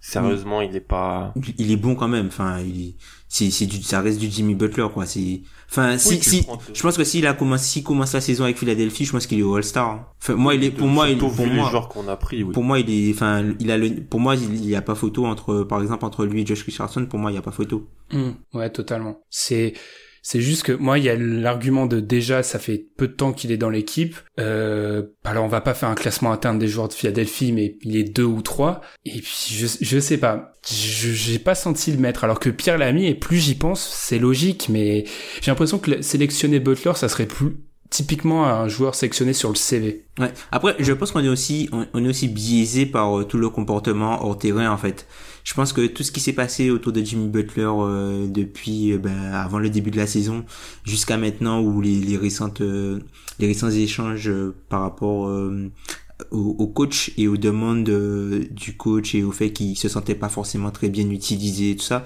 je pense que ça, je pense que ça nous gave un peu. C'est c'est pas forcément bien hein, de penser comme ça mais j'ai l'impression que enfin il y a il y a un côté gavant avec Jimmy Butler et on oublie un peu le joueur que c'est par rapport à l'homme que ça dégage être enfin je sais même pas si ça se dit en français mais par rapport à, son image euh, hors parquet ouais probablement. Oui oui ça joue ça joue forcément. c'est un, peu ce qui un peu ce qui se passe avec Kevin Durant tu vois. Mmh, totalement ouais. oui ça ça peut jouer là dedans après j'avoue que moi c'est pas le pourtant que je l'ai défendu et pourtant je pense et pourtant j'ai jamais trop pensé à lui donc à voir. Mais c'est sûr que ça doit jouer forcément parce que si on fait si on fait un classement des 15 meilleurs des 12 meilleurs joueurs à l'Est, il est forcément dedans. Mais totalement. il y a certains paramètres qui jouent pas en sa faveur. Deux petites questions avant que je pense qu'on va faire euh, oui, on adapte le programme euh, en cours d'émission. On va faire la sélection Rising Star ou Mountain Dew Kickstart Rising Star Challenge. On va la faire. on va la faire dans l'overtime pour juste des questions un petit peu plus pour laisser une respiration après quasiment une heure de débat. Deux petites questions avant qu'on finisse. Est-ce que c'est moi où j'ai l'impression qu'on est sur des années où le cut, notamment surtout à l'ouest, il est moins violent que les années précédentes? Ouais, ouais, totalement. Alors le problème c'est qu'à l'est le cut intervient dans la sélection. C'est ça, puisque c'est ça. le truc. Il est interne. Puisque tu vois même même Vucevic les mecs. Hein. Enfin, alors oui, Vucevic, il est très très bon depuis les débuts de saison, mais de Vucevic un lock All Star Game. Euh, c'est voilà quoi c'est c'est limite le dixième homme en fait c'est limite le dixième homme tu le mets d'office hmm. On va dire que ouais. passer on va dire que passer 8 c'est là où ça s'effondre à, à l'ouest. C'est aussi parce que les il y a pas d'intérieur. Il y a un problème d'intérieur aussi à l'est. Si t'es obligé de prendre des joueurs du front courte et avoir un peu bon dans l'idée d'avoir un 4-5 euh, passer Joel Embiid Blake Griffin, c'est qui après? Mm. C'est ça, mais ouais, c'est ça, non seulement ça, mais aussi t'as pas mal de joueurs qui sont un petit peu moins bons qu'attendu, tu vois, on a, enfin, Butler il est pas moins bon qu'attendu, mais euh, on a on a un peu alors Ford a manqué des matchs. Ça, alors Ford a manqué des matchs, t'as Toom qui devait peut-être reprendre cette place là même, et Ward qui était entre guillemets annoncé comme un, un, lock All-Star quand il a signé euh, à Boston, finalement on se rend compte qu'il qu'il est pas là. Enfin t'as t'as André Drummond qui est assez décevant sur sur euh, sur ce qu'il apporte. Après tu commences à arriver sur des joueurs un petit peu plus sombres en fait. Ah, t'as John Wall qui est blessé. John Wall qui est blessé aussi, ouais. Mmh, ouais, y a pas tout ça, ouais, tout ça, ça fait que ça, ça fait que le, niveau global en fait, euh, quand tu tu tu alignes les noms, tu te rends compte que finalement il y a pas tant de mecs que ça. Hein. Mais c'est aussi le cas à l'Ouest. Hein, on en a parlé un peu en off. À l'Ouest, donc Butler n'est plus là. Euh, tout ce qui est les pivots, euh, Boogie n'a pas, ne peut pas être là. DeAndre Jordan, qui en avait connu quelques-unes, n'est plus dans la course. Côté Warriors, je sais qu'elle a mis Clay, mais il y a aussi ce sentiment que Clay et Draymond sont peut-être un peu moins légitimes cette année. Chris Paul est blessé, ça te retire 5 mecs. Ouais. McCollum aussi. McCollum qui est un petit peu moins bon. Ouais. Connaît Gasol, bon, bah, on connaît déjà l'histoire de l'équipe. Gasol qui a bien commencé, mais qui s'effondre tout doucement. Donc, euh, De Rosanne qui était un lock à l'est n'y est plus aussi. ouais. Ouais, ah ouais. aussi. Ah ouais, ouais, ouais. Laurie est moins bon. Enfin, il y a, c'est, je sais pas où, mais j'ai la sensation qu'à l'Ouest, disons, on était sur des années avant où il y avait 16 joueurs qui pouvaient être All-Star. Là, il y en a 14. Puis t'as en même, ouais, c'est ça. Puis en même temps, t'as des jeunes qui montent, qui ont un très bon niveau, mais on est dans notre tête, ils ne sont pas encore à être niveau All-Star, tu vois. Mm, mm, mm. Ce que je t'ai dit sur si je suis à l'est, Buddy Hield et All-Star, en vrai, c'est possible, mais on, on s'im- pour être All-Star, c'est une aura, c'est un joueur, est-ce qu'on l'imagine avec un maillot All-Star, tu vois? Et des jeunes joueurs qui ont, qui peuvent pour, qui pourront l'être peut-être dans deux ans, trois ans, ils ont pas encore gra- grimpé ce, ce, ce palier-là, donc dans notre tête, ils, le, ils sont pas dans le, ils ont, ils font pas le cut. Tu vois, par exemple, même Doncic, Booker, tu vois, à l'Est, je suis pas persuadé qu'ils sont pas All-Star, hein. Et une petite question, parce que moi, ça m'a toujours surpris, parce qu'on dit, ah, la, tout ne se base pas sur les, tout ne se base pas sur les points en NBA. C'est vrai. Moi, je me suis amusé qu'en regardant, quand j'ai regardé ma sélection, en gros, j'avais les 15 meilleurs scores de la NBA qui étaient All-Star, sauf, et on n'a pas cité son nom, Zach Lavine. Zach Wu? Vous pensez que c'est totalement fou de l'imaginer All-Star Game? Oui. Oui, je suis désolé. D'accord. Non, mais moi, pourquoi- vous connaissez nos, on connaît nos avis là-dessus, mais Il a un des trois pires bilans de la ligue. euh, C'est un, c'est un gros scoreur, mais il a, il a pas un impact autre que pour lui-même qui est exceptionnel du côté des Bulls, quoi. Pour, pour moi, tu vois, Zach Lavine, il fait pas une meilleure saison que Devin Booker, hein. Et Devin Booker, on en a même pas parlé. c'est vrai. Non, mais parce que moi, j'a- j'attends, j'attends, je serais pas surpris de voir deux, trois articles pondus en mode, euh, Zach Lavine n'est pas, pas All-Star, ça, c'est Ah, pas normal, tu vois. Tom, je pense que, je pense que Booker, est- ouais, il, fait- il est meilleur que Lavine, hein. Ah ben oui. Ouais. Bah oui, bah oui. Mais il y a pas de, il y a, y a pas de débat, je pense. hein. Mhm. Parce que tu vois, même, même un gars, enfin, après on va, enfin, juste pour, euh, pour autant, tu vois, même un gars comme Randall, statistiquement, il est bon. C'est pas un All-Star. Ah, c'est étonnant que Tom parle de Randall. Franchement, je suis surpris. je suis vraiment trop surpris. Dernière question, et on va conclure là-dessus. euh, J'arrive jamais à estimer, mais ce genre de séquence, mais j'aurais dû me dire qu'avec nous, sur un sujet comme le All-Star, on allait faire une heure, c'était sûr. Il y a eu beaucoup de questions avant la saison, euh, après le départ de LeBron, vers l'Ouest, sur le fait qu'il fallait peut-être tout mélanger et plus faire de séparation Est-Ouest pour la sélection, parce qu'on sait qu'après ça sera mélangé. Si jamais on avait mis ça en place, qui parmi les joueurs à l'Est aurait été sélectionné dans cette sélection globale de la NBA Je vous ai pas préparé trop cette question, donc moi je vous dis juste pour moi il y aurait eu Irving, Giannis, Leonard, Embiid, Simmons, Oladipo et Kemba juste sur l'argument de il joue à domicile. Bill, Bill, je pense qu'il y est. Bill, franchement, Bill, c'est qui le deuxième meilleur arrière derrière Harden cette saison? Ça compte pas de Mitchell vu qu'il est repositionné meneur. Euh, ouais, probablement Bill. Pour moi, Bill, il est meilleur que DeRozan. Hein. Ouais, ouais. Hmm. Pour moi, c'est le deuxième meilleur arrière de l'Est, de, de Ouais, hein, de l'Ouest, Clay de aussi. la Ligue. Il est meilleur que Clay aussi, hein, Bradley Bill sur, euh, sur le début de saison. On n'en parle pas puisqu'il est dans le marasme des Wizards, mais il est tout bonnement exceptionnel, hein, Bradley Bill cette saison. Donc si jamais tu rajoutes Bill, ça t'en fait donc 1, 2, 3, 4, 5, Mais 6, le truc, 7, 8. non, mais le problème, c'est que Bill, je limite, tu vois, si ce serait Bill Westbrook. Alors, euh, Pierre, là, c'est le moment où Pierre va nous mettre un high kick en écoutant le, le, le podcast, mais Ah Westbrook... non, il aime bien Bradley Bill aussi, donc il va pas trop se Oui, dire, c'est Ah non, non, puisque, non, mais non, mais je dis des bêtises puisque Westbrook, c'est un lock aussi. Eh ben, moi, je suis pas d'accord avec ça. Ah ouais West- Non. Ouais, moi je suis moins d'accord avec ça aussi. Il est All-Star, y a pas de souci, mais il est pas... Tu mets Kemba devant Westbrook? Non, mais... On va dire que il aurait été dans une année plus corsée, il y aurait eu au bout, il y aurait eu peut-être un Oui. débat à un moment. Ouais. Il y aurait eu débat. Ouais, ouais, je crois. Ouais. Il a la chance de pas être dans une année folle, quoi. Hum, hum, hum, hum. Mais en tout cas, ce qui nous montre, si on, pour euh, ma question, c'est que le déséquilibre, certes, est là, mais n'est pas non plus fou. C'est-à-dire qu'on en aurait quand même 7-8 qui seraient... euh, c'est juste qu'on en aurait... euh, on en aurait Ouais, mais 8, ouais, 7-8 sur 24, c'est pas non plus... euh, 8, 8 hommes. Mais après, c'est 7-8 qui auraient fait la sélection. Enfin, on n'est pas dans ce qu'on avait imaginé à un moment où, en gros, il y en aurait euh, 18 d'un côté et 6 de l'autre qui auraient, ouais. qui auraient été cohérents. Ouais, je comprends.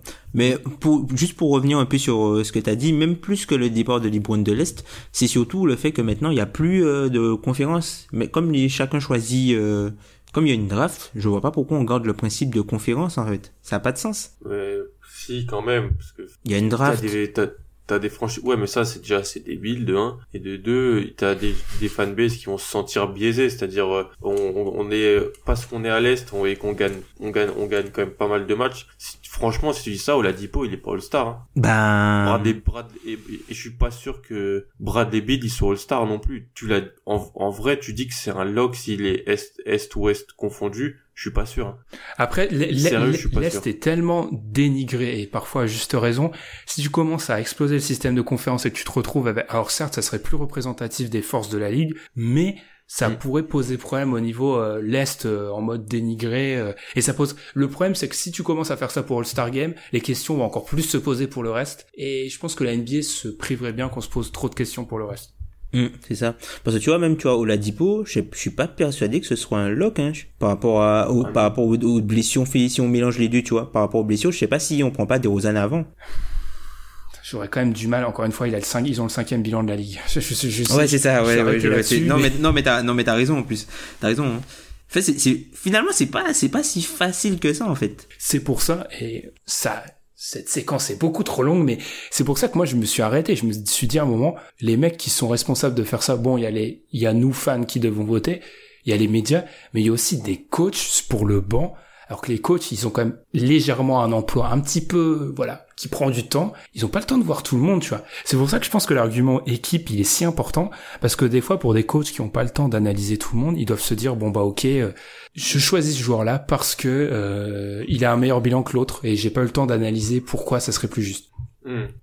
Simplement. Je pense qu'on va on va s'arrêter là parce qu'on a fait pratiquement une heure sur ce débat All-Star et on va se retrouver juste après la pause pour un overtime qui va donc parler d'à la fois du Rising Star, c'est trop loin à dire le nom complet, j'arrête, et de Dennis Smith.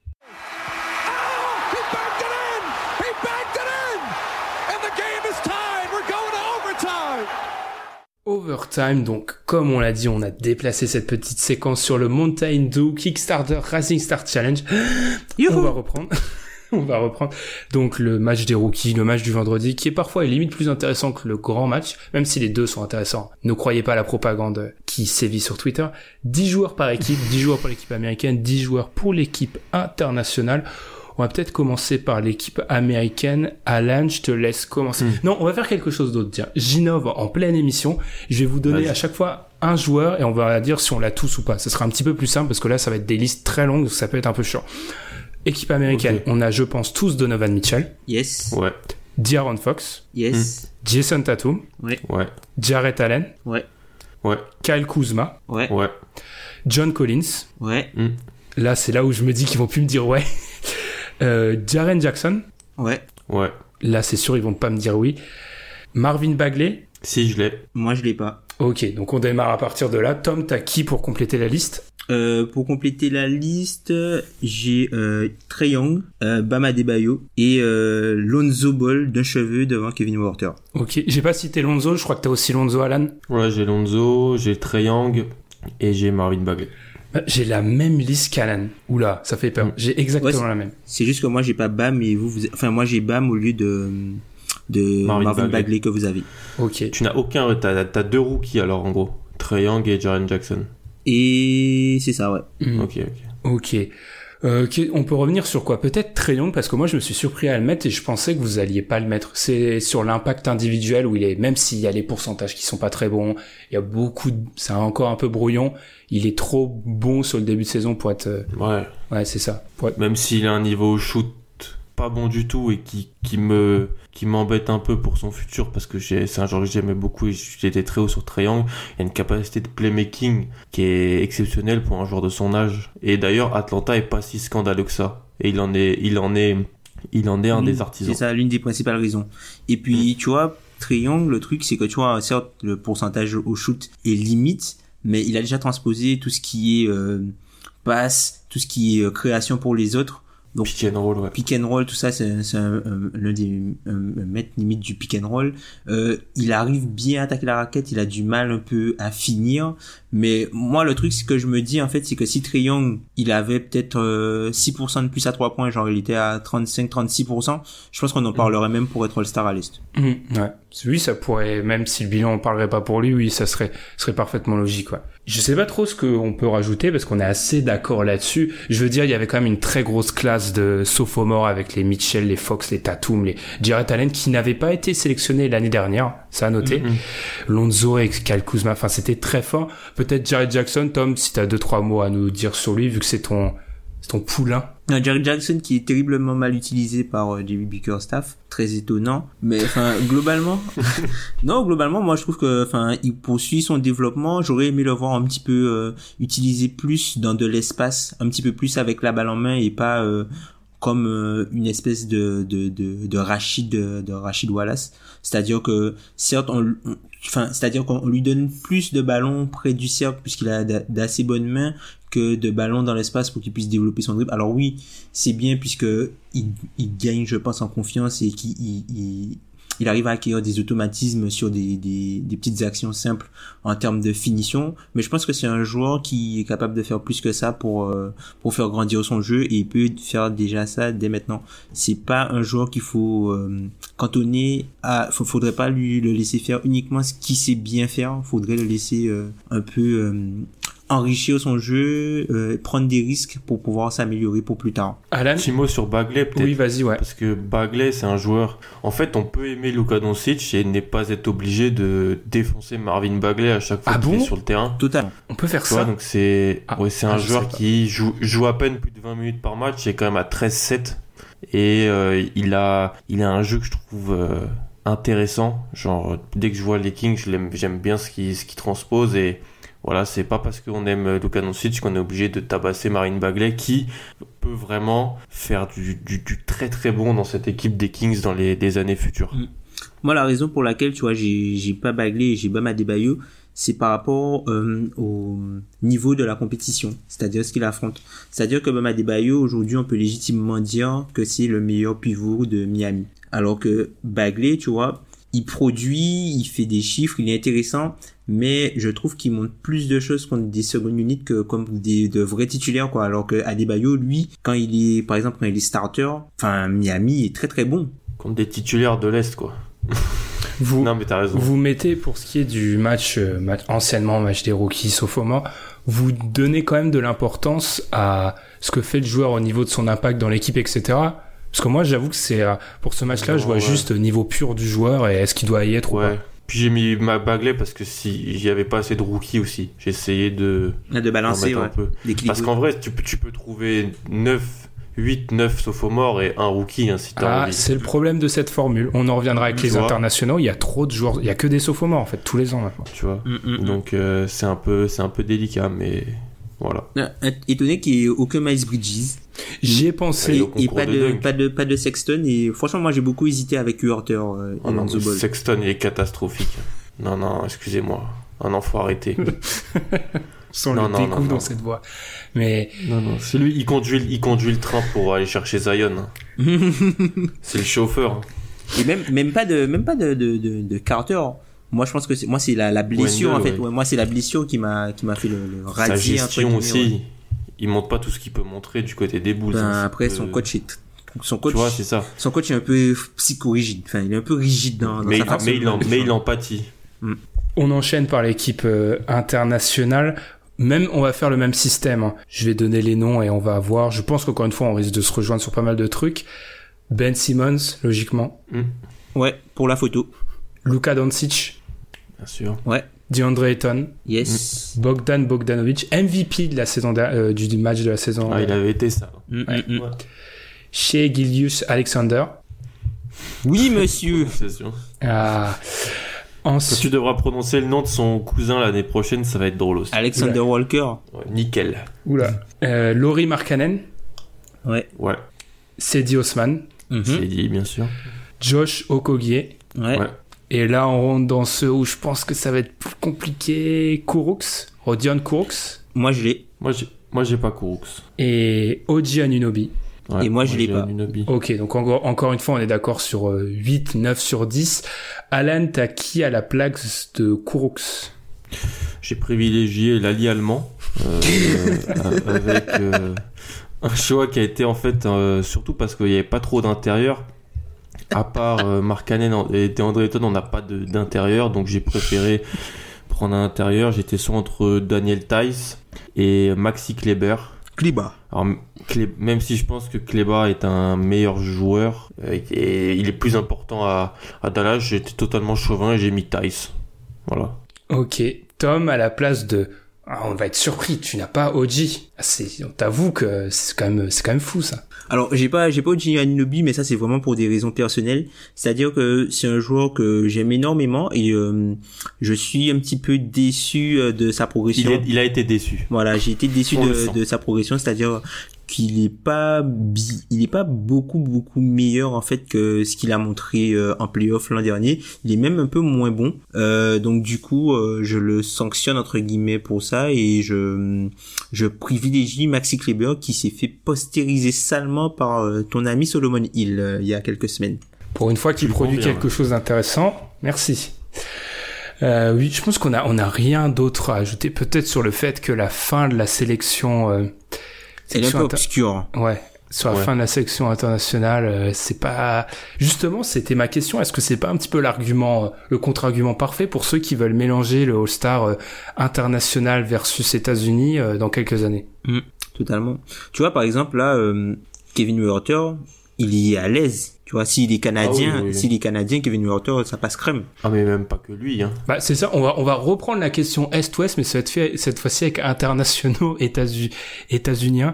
Il y en a combien parmi les internationaux qui, euh, si jamais on venait à tout mélanger, resteraient? Simmons reste, Doncic reste. Je pense qu'Ayton reste. Gilius Alexander aussi. Et après, c'est là où ça devient compliqué. Bogdanovic pourrait. Ouais, Bogdan- Bogdanovic, je pense qu'il reste. Markkanen, il a que joué que Mark 23 Cannon, matchs. il reste. Mais Ouais. je pense qu'il y est quand même. Dennis Smith, il, y serait, il, serait, il serait dans l'équipe World. Ouais. Ouais, peut-être, ouais. Ouais, Dennis Smith, il y serait certainement, ouais. Même Justin Jackson. hein. Non, je pense pas. Je pense pas. Je pense que là, le cut est, le cut est marqué, là, Justin Jackson. Est-ce que Terence Ferguson y serait? Oula. Pierre Oula, nous dirait non, je oui. crois- non, je crois pas non plus, hein. Ouais. Je crois pas non Josh. Hart Josh Hart, peut-être. Ouais, Josh Hart, Ouais. peut-être. Bridges, il serait. Bridges, un des Bridges, peut-être. Malik. Monk. Ouais, des British, ouais. Malik Monk, euh, Thomas Bryant. je sais pas. Ah, probablement. Ouais. Probablement qu'il y serait Thomas Bryant, tiens. Après, Dylan Brooks est blessé aussi. Brooks est blessé, Frank, je pense qu'il y serait pas. Non. Mais Dylan, mais Dylan Brooks, il est canadien, donc euh, ça compte pas. Monte Morris. Oula, là, là, on a, Oula, dû, là, perdre, les- on a dû perdre 50% de notre audimat là sur les trois dernières minutes. Euh, Montemoris, il serait pas loin. hein. C'est ça qui est complètement fou quand même.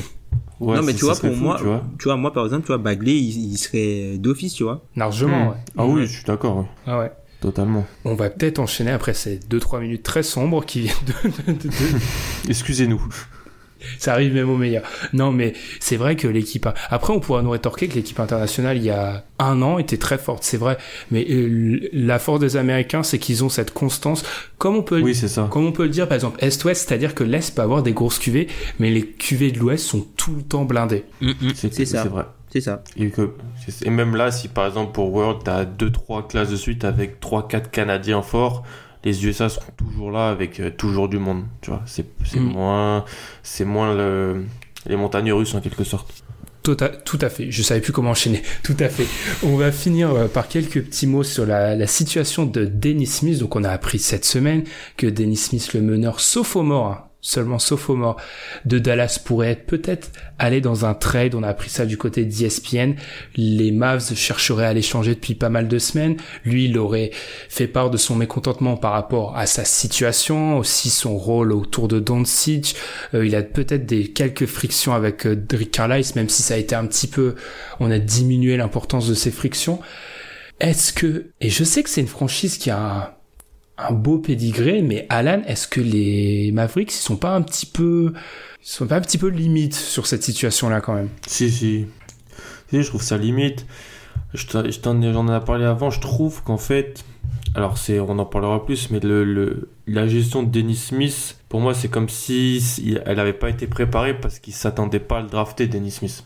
Ils l'ont drafté en 9 position. C'est un joueur qui est descendu. Il, était il, aurait pu être pris par des franchises avant, avant les Mavs il descend, c'était le meilleur joueur disponible, ils l'ont pris à la draft 2017. Alors ils l'ont ils lui ont donné pas mal de responsabilités directement, il, il faisait des choses intéressantes, donc on s'est dit ah pourquoi pas? Eux je pensais pas qu'ils ils, étaient préparés à l'avoir en meneur titulaire et compagnie. Puis après là ils récupèrent Doncic et là le Doncic arrive et ça devient l'équipe de Doncic rapidement.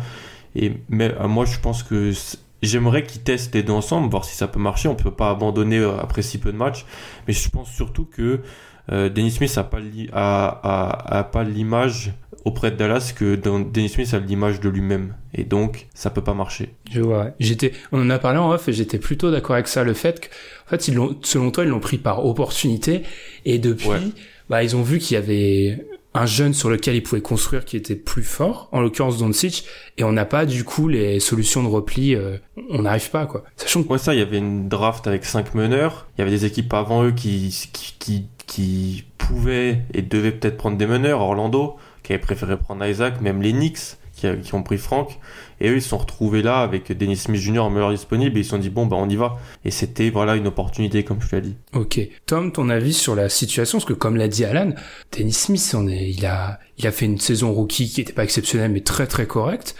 Euh, là, il a fait quelques matchs où il a dû s'habituer au rôle avec un Doncic qui prend de plus en plus le ballon, et on a l'impression que côté Dallas, on cherche à couper court à l'expérience. Euh, moi, je dirais qu'il y a, y, y trois grosses choses en fait que je vois dans, dans cette situation-là.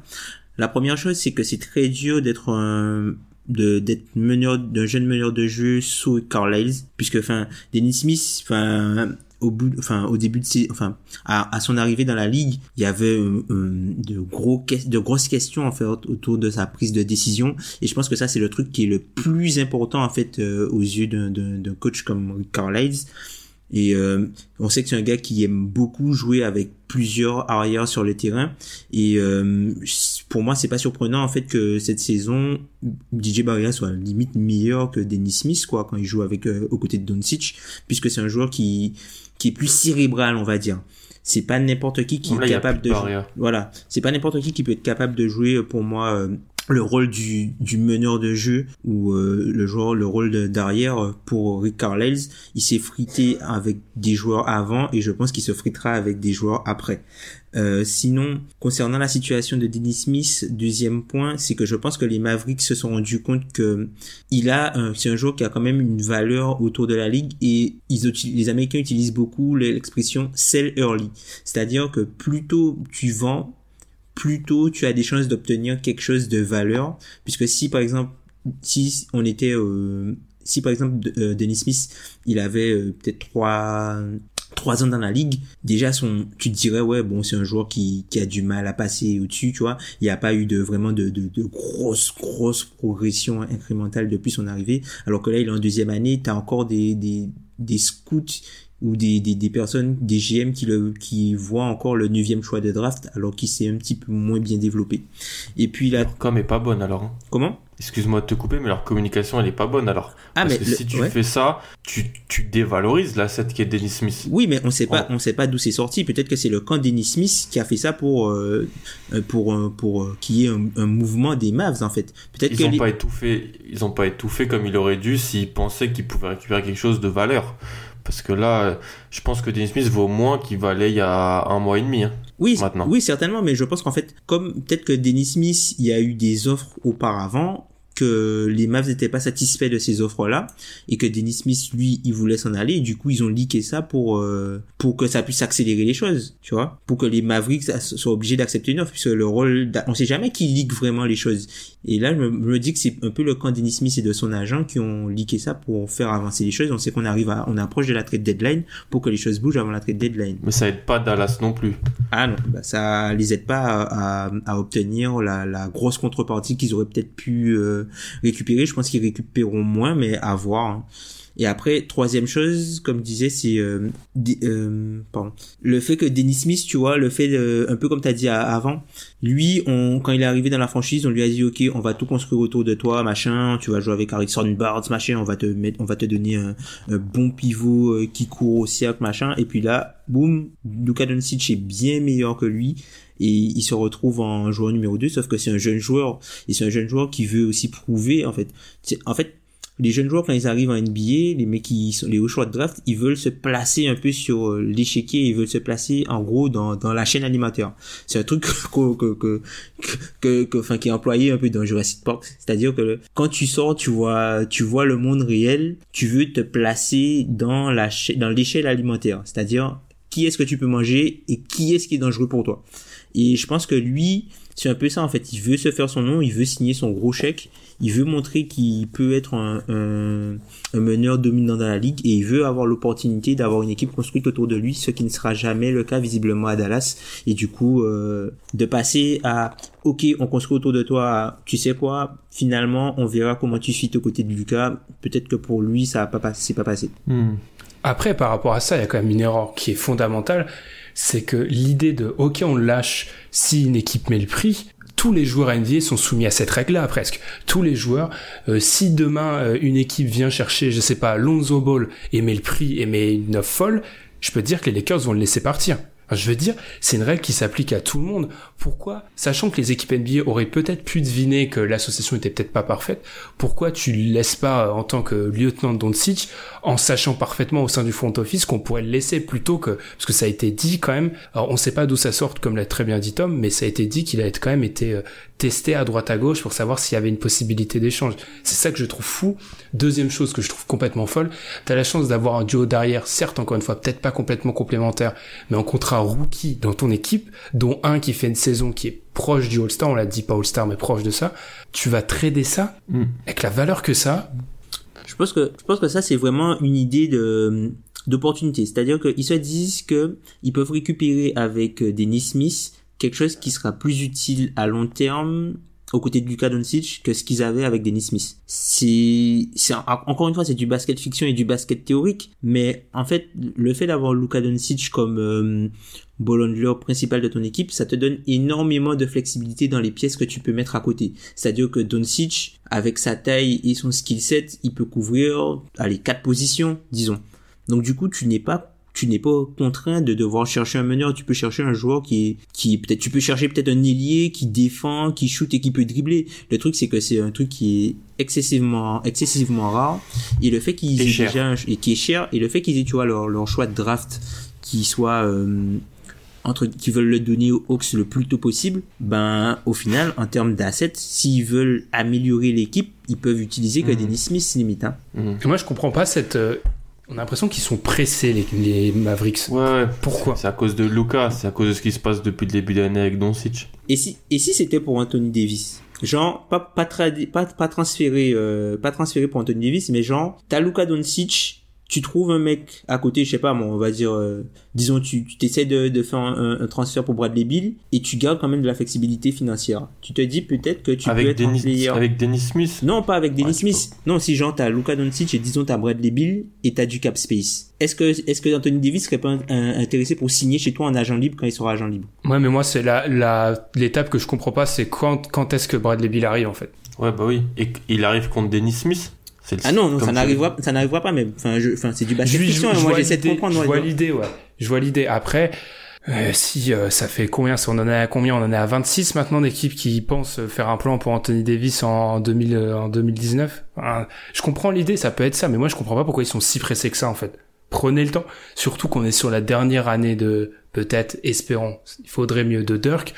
Euh, C'est glissé si gentiment. Prenez le temps, de déjà tester. Parce que si jamais ça marche, encore une fois, tu as deux joueurs très jeunes, très forts, mm. dans un contrat rookie. Mm. Je, comprends pas l'idée, il faut se presser. Et puis alors, t'en as parlé vite fait, Tom, mais Carlisle, alors, enfin, si, il a dû quand même étudier le profil de Dennis Smith, te plaindre de ses problème de prise de décision et du fait qu'il dribble la balle pendant 15 secondes sur des possessions, il l'a pas regardé à la fac parce que c'était le problème du mec. le truc c'est que Carlisle c'est pas forcément un gars qui fait jouer les, les meneurs rookies. Hein. Carlisle il fait pas jouer les, les jeunes joueurs forcément. Hein. Oui totalement, mais moi ce que je comprends pas c'est te plaindre de problèmes que tu savais euh, fondamental dans le fondamentaux dans le dans le jeu du joueur quoi. Enfin c'est pas étonnant. C'est comme dire ah DeAndre Ayton il avait des problèmes en défense. Bah oui merci mais c'était un peu le sous problème quoi. Oui. Après là où, là où je pense que ce qui a accéléré le truc c'est que je pense qu'il s'attendait pas à ce que Doncic soit aussi bon aussi vite. Et en fait je pense qu'ils se rendent compte que peut-être que enfin comme Doncic est déjà aussi bon ils n'auront pas peut-être pas l'opportunité de pouvoir trouver à la draft un autre, potentiel superstar ou, ou, un mec euh, all-star à mettre à côté de lui, tu, quoi, tu vois, avec leur propre pick. Je vois, ouais. Alan. Donc, du coup, ils, ouais, donc, mm. du coup, tu vois, ils essayent de se dire, euh, bon, ok, certes, on a Luka Doncic qui est très très bon et qui est sur un contrat rookie, on va essayer de récupérer quelqu'un qui est peut-être surpayé, mais qui a un haut niveau pour pouvoir un peu, un, un peu utiliser le cap space, tu vois et la flexibilité, sachant que Doncic est encore sur un contrat court. Mais ça veut ça veut dire que dans l'idée de Dallas, je te laisserai parler Alan, dans l'idée de Dallas, ils peuvent déjà faire du bruit avec Doncic plus ce joueur X euh, un petit peu surpayé, ils peuvent déjà avec cette configuration là faire du bruit parce qu'il faut pas oublier que Doncic fait une très bonne saison, mais à côté de lui, il y a des sévères euh, trous dans le gruyère Dallas, hein. je veux dire, c'est enfin il y a, encore des problèmes dans l'équipe. Il leur manque 3 4 joueurs pour faire du bruit. Vous pensez qu'en un move en incluant Dennis Smith dans ce move, tu pourras euh, récupérer un top joueur un top joueur et euh, combler plusieurs mots de l'effectif, c'est une bêtise. Moi, franchement, euh, lâcher sur euh, un joueur aussi tôt, ça me ça me déplaît. Franchement, c'est récemment le seul où on a lâché aussitôt comme ça, c'est quoi? C'est Emmanuel Mudier et Russell. Ok, il y avait ouais Russell, c'est la fin de la deuxième année, tu vois. Et c'était surtout pour se libérer du, du, du cap. Mais le, le move Russell, c'était pour se libérer du cap et parce qu'il y avait un top 3 pick qui arrivait après. Là, c'est tu te libères Dennis Smith parce que tu penses que ça fit pas avec Luka Doncic. Après, et je, trouve ça, je trouve ça délicat. Après, Dennis Smith, c'est pas exemple de tout reproche parce qu'on a. Non, il faut pas non plus. Enfin, ce qui sort aussi, le fait qu'il soit pas content par rapport à ah, son rôle aussi. C'est pas un triple All-Star. Il a pas à dire. Euh, enfin, c'est un rookie. Il doit aussi. Mais c'est un sophomore. Mais, mais, bizarrement, c'est pour ça que les équipes qui se seraient positionnées, c'est des équipes qui ont pas de meneur, tu mm-hmm. vois. Et lui, je pense que ça lui irait d'y aller. C'est Orlando et c'est Phoenix. Mm. Tu vois, pour prendre un exemple, tu prendre un exemple, tu vois, un joueur comme Aaron Gordon, il fit beaucoup plus aux côtés de Luka Doncic dans le futur que Dennis Smith. Pour moi, ça me paraît plus logique, en fait. Ouais, mais t'auras pas Aaron Gordon, je Mais je pense pas que tu l'auras pour, euh... Non.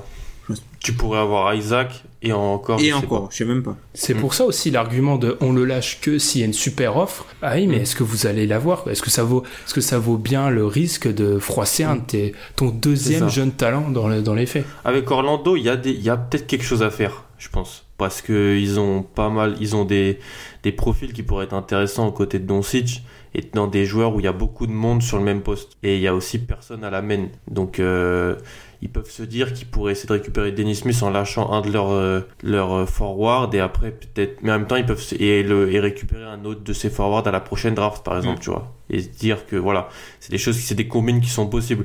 Moi si j'y voulais vraiment trader Smith j'irais voir Orlando mais c'est pas une chose que, que je ferais ouais. mon seul problème avec le, la possibilité Orlando c'est que Orlando avait le choix il y a quoi? Il y a 20 mois de ça de le sélectionner ils l'ont pas pris.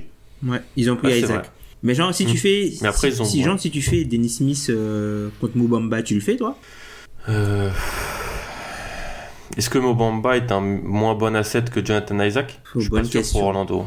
Puis moi, je touche pas, je touche pas à un mec, euh, je touche pas à Bamba alors que ça fait trois mois qu'il est dans mon équipe. C'est ça, c'est ça. Bamba, je le garde. Si tu veux Vucevic, vas-y, mais tu vois. All Star Vucevic, si tu le veux, vas-y. Si tu le veux, vas-y, mais je touche pas à ah, c'est compliqué. Je Orlando. Pense, je pense qu'Isaac a un profil intéressant et est plus, abord, et plus euh, abordable dans un trade avec le Magic. Le Magic a besoin de meneur. Il va falloir qu'au bout d'un moment, il le, il, il, le fasse. Parce que ça peut pas continuer comme ça. non mais c'est vrai. Cette équipe, cette, équipe, cette équipe, est pas si, cette équipe est pas si mauvaise que ça. Sérieusement, cette équipe, elle est pas, elle est pas. Depuis, depuis Jamir Nelson, ils ont personne quoi. Il y a peut-être un petit problème, tu vois. Et à chaque draft, on dit ils vont le prendre, et des fois ils peuvent le prendre, ils ne le prennent pas, ou des fois ils l'ont, ça, a été pris avant eux. Et là, la prochaine classe de meneur, selon pas mal de trucs, c'est pas la plus forte de, de tous les temps. Il va falloir qu'ils se décident au bout d'un moment. Mm. Mm, mm, Donc bon. On va conclure, mais je viens de noter sur mon bloc-notes de portable faire un épisode reconstruction Orlando. Parce que je pense que... Ah on l'a déjà fait. On l'a déjà fait. C'est vrai qu'on l'a déjà fait. On l'a fait ça. Vous l'avez fait il y a un an. Oh, meilleure mémoire que la mienne. Bah, refaire un épisode euh, Orlando. C'est comme ça qu'on va, on va conclure cet épisode très très très long. C'est un petit peu laissé aller sur la, la première partie. On vous remercie de nous avoir écouté encore cette semaine. On vous rappelle comme d'habitude de nous suivre sur les réseaux sociaux. Vous pouvez toujours poser des questions hein. et on essaye de vous répondre le plus rapidement possible. On est, je ne suis pas en l'occurrence parfait sur ça, mais on essaye toujours de vous répondre que ce soit sur Facebook ou Twitter. N'hésitez pas non plus à nous suivre sur les plateformes où vous écoutez le podcast, Spotify, Podcast Addict, SoundCloud, etc., etc. YouTube aussi, on va sortir le profil cette semaine. Ça sera Tom, le scout de la semaine. On va finir comme ça. Alan, pas trop stressé, ça va? Tranquille? Non, ça va. Le Ça pire, c'est que les auditeurs auront le résultat du match au moment où ils vont écouter l'émission. Donc pour eux, Ouais. ça serait, ils vont. Que euh, vous allez, soyez gentils, quoi. Si jamais ça s'est mal passé. C'est ça. Et nous, on se retrouve la semaine prochaine pour l'épisode 147. Bonne semaine, salut. Salut